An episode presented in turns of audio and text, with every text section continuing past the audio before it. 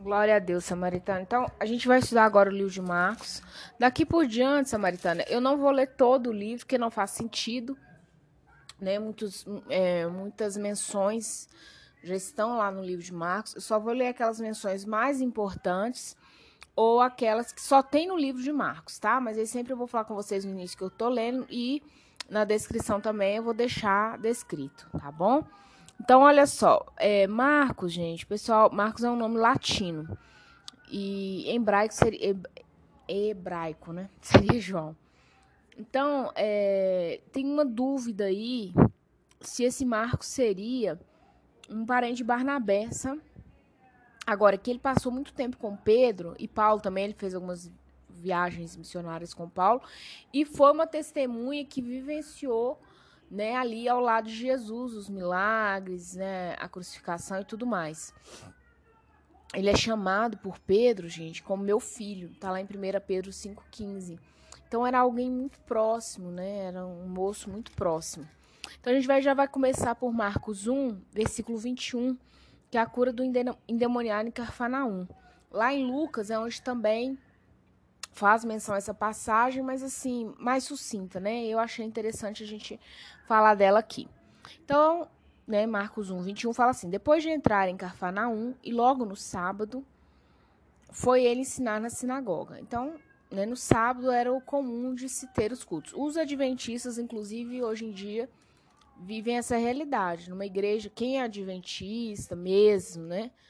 E, e vai à igreja e tudo, a, os acontecimentos são aos sábados. Domingo também você pode ter uma coisa ou outra, mas o dia mesmo de culto, de estudo bíblico, de encontro de mulheres, é os sábados, tá bom?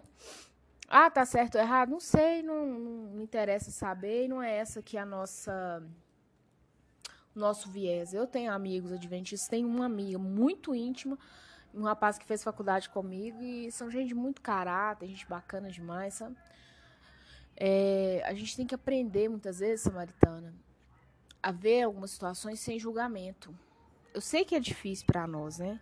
Não é fácil o ser humano olhar para uma situação e não julgar, não pressupor nada, né? Ele precisa ou tá bem resolvido mentalmente ou tá morto. né? Eu tenho me resolvido com relação a essas coisas. Se eu vejo algo que eu sinto que é uma heresia numa igreja, que eu não concordo, aquilo geralmente fica dentro de mim. Raramente eu falo com alguém, só se é algo assim muito é, maléfico, você vê que pode, né? Tu desviar mesmo o propósito de Deus. Senão eu não, nem toco no assunto, deixo para o Espírito Santo tratar, porque a noiva é do Senhor. Então quem vai adornar ela, quem tá, né, ajustando ela é o próprio Senhor. Aquilo que não é dele, gente, ele mesmo vai acabar. Ele mesmo, ah, tal igreja é só uma máquina de lavar dinheiro se Jesus vê que o nome dele ali não é maior do que toda sujeira humana, ele mesmo acaba com aquele trem. Né? Ah, aquela igreja ali é muito quietinha, aquela igreja ali rodopia, grita muito, Jesus não é surdo. Não tá gritando para você, não tá gritando seu no samaritano, não, gente. Não. Ah, não, aquela igreja fala baixo mais. Não tá falando, o que você tá falando baixo não é para você também. Então a gente tem que parar com isso, né? Então vamos lá. 22. Maravilharam-se de sua doutrina, porque os ensinava como quem tem autoridade, não como os escribas. Eu já vivi situações que eu trabalhei com pessoas que. ai, ai. Eu tive um chefe uma vez, gente. Eu trabalhei numa multinacional em telecomunicações aqui em BH. E eu nunca vou me esquecer desse homem que foi ele que me orientou acerca da minha formação profissional. Foi uma das pessoas que me ajudou, né? E é um cara que tem doutorado, muito experiente, muito né, na área profissional ele é um, ele é bom naquilo que ele faz. E quem via, né, esse homem olhava para ele não dava nada para ele, pensava que ele era aquele moço que ficava no no elevador apertando, né, os botãozinhos pra gente. Hoje em dia nem existe mais. E mas era só esse homem entrar na sala de reunião e abrir a boca, que era um respeito. Era um respeito que você não tem noção. Ele falava de todo e qualquer assunto naquela sala, com total propriedade. Da faxina à, à manobra de um rádio. Da manutenção a um novo usuário na rede.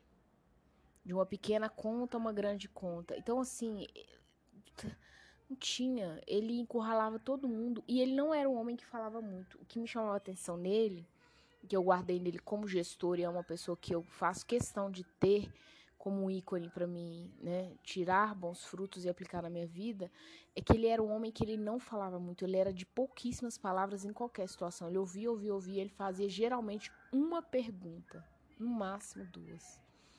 E aquilo deixava todo mundo louco.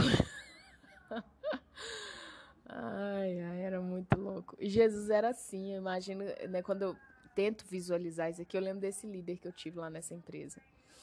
É, um povo doido, assim, tipo, que como que esse cara tem essa autoridade, né? Versículo 23. Não tardou que aparecesse na sinagoga um homem possesso do espírito imundo, qual bradou. Não tardou, tipo assim, não demorou muito. Dentro da sinagoga, só para trazer para hoje, é a igreja de hoje, né? Era onde os judeus se reuniam para a leitura da palavra, para dizimar, ofertar, enfim. E aí, gente, a palavra fala assim, ó, não demorou muito, o capeta chegou, manifesta em alguém deixa eu te falar, você vai ver gente dentro e fora da igreja manifesta, sabe? Possessa de demônio. E o espírito imundo bradou. Bradou é gritar, tá? Bradar é. Não é. Ah, Jesus, não, é gritando. Então ele falou isso aqui do 24 gritando. Que temos nós contigo, Jesus Nazareno. É interessante que ele fala esse nós contigo, ele fala no plural, né? ele estava possesso de espírito imundo, mas na verdade esse espírito devia ser uma legião, que são muitos demônios dentro da pessoa. Ele fala no plural: o que, que, que a gente tem com você? E é interessante que Satanás começa a fazer pergunta. Lá quando Jesus é tentado também no deserto, né, que ele é batizado por João Batista, seu primo, primeira coisa que Satanás vem é com pergunta. Sim, ele vem com pergunta para Jesus. E aqui ele continua: O que temos nós contigo, Jesus Nazareno? O que, que eu tenho a ver com você que você Agora é interessante porque o cara, ele apareceu lá dentro da sinagoga, ele apareceu dentro da igreja, ele não estava. É, antigamente, as luzes fluorescentes, né? É, incandescentes, não, fluorescentes é hoje. Elas, elas chamavam muita atenção dos mosquitos, aquela luz amarela, você lembra? Os mosquitinhos, tudo pra ela. Quando chegava lá, eles morriam, né? que ela acabava aquecia, então o bicho não dava conta do calor, né? Chegava perto, tum, caía. E o demônio não aguentou a luz de Cristo. Ele foi até Cristo, né? Tem hora que a gente acha que o diabo foge de Deus. Se Jesus mandar, Samaritano, não tem jeito. O diabo obedece. Então ele começa perguntando, né? Depois ele a segunda pergunta: Vieste para perder-nos? Tipo assim, para perdição, né? Porque é interessante que numa outra versão fala assim, ó, vieste para nos destruir, né? E aqui na minha versão fala, né, é, que tem nós contigo, né? Vieste para nos perder, nos perder é para perdição, né? Bem sei que és o santo de Deus. Então, ele faz duas perguntas, né? O que que ele tem? O que que nós temos contigo? Não tenho parte com você. Porque aquele cara vai até Jesus. O diabo não consegue fazer o que ele quer. A presença de Jesus naquela sinagoga atraiu aquele homem. Possesso. É paradoxal, mas é real. E aí ele vai fazer outra pergunta para Jesus. Você veio para quê, né? Na outra versão fala. Veio para nos, nos destruir? Né? A segunda pergunta. Claro, Satanás já sabia o que Jesus ia fazer. E aí ele afirma: Bem sei que és o santo de Deus. A santidade de Deus, ela não combina com as trevas. Por isso que ele faz duas perguntas e lança uma afirmação, uma exclamação, na verdade, na minha Bíblia está uma exclamação. A santidade de Deus, ela queima tudo que não é do Senhor. Versículo 25, mas Jesus o repreendeu dizendo, o que, que é repreensão? É igual seu filho, você fala assim, olha, se você fizer tal coisa, eu vou te dar um tapa na bunda. Se você fizer tal coisa, você vai ficar de castigo. Jesus repreendeu dizendo: cala-te e sai desse homem. Foi só o que Jesus fez.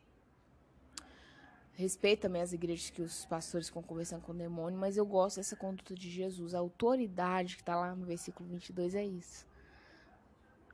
Satanás veio com duas perguntas uma exclamação. Ele falou assim: Olha, cala-te, sai agora. Versículo 26. Então o espírito imundo, agitando-o violentamente, bradando em alta voz, saiu dele. Eu quero te falar sobre violentamente. Cuidado com as pessoas agitadas e violentas próximas de você. Elas podem estar com possessão demoníaca, não ser só uma gracinha. Às vezes você é uma mulher santa e lida com seu ex-marido que é um desviado. Com o pai do seu filho, que é uma pessoa que está entregue nas mãos do mundo. E aí ele chega sempre cheio de fé, violência.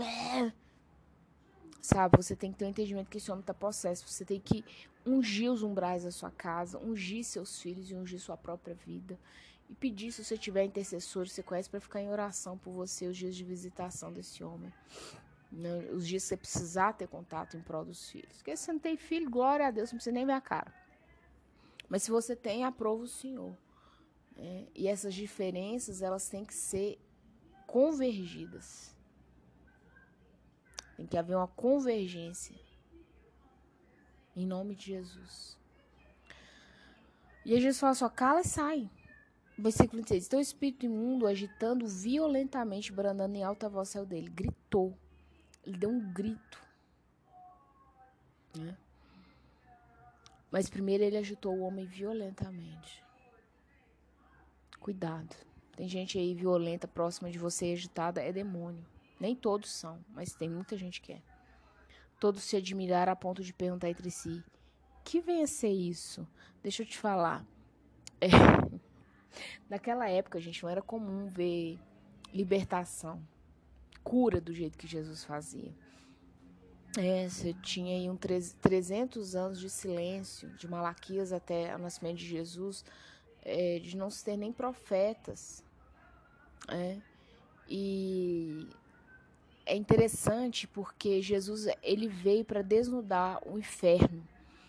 Quando ele fala assim, sua luta não é contra carne e sangue, é potestade e principado. Quando ele chega e fala assim, é, o inimigo, ele veio para matar, roubar e destruir. Ele desnuda o inferno. Peraí, gente. Aqui em casa é ao vivo, né? É rota de avião.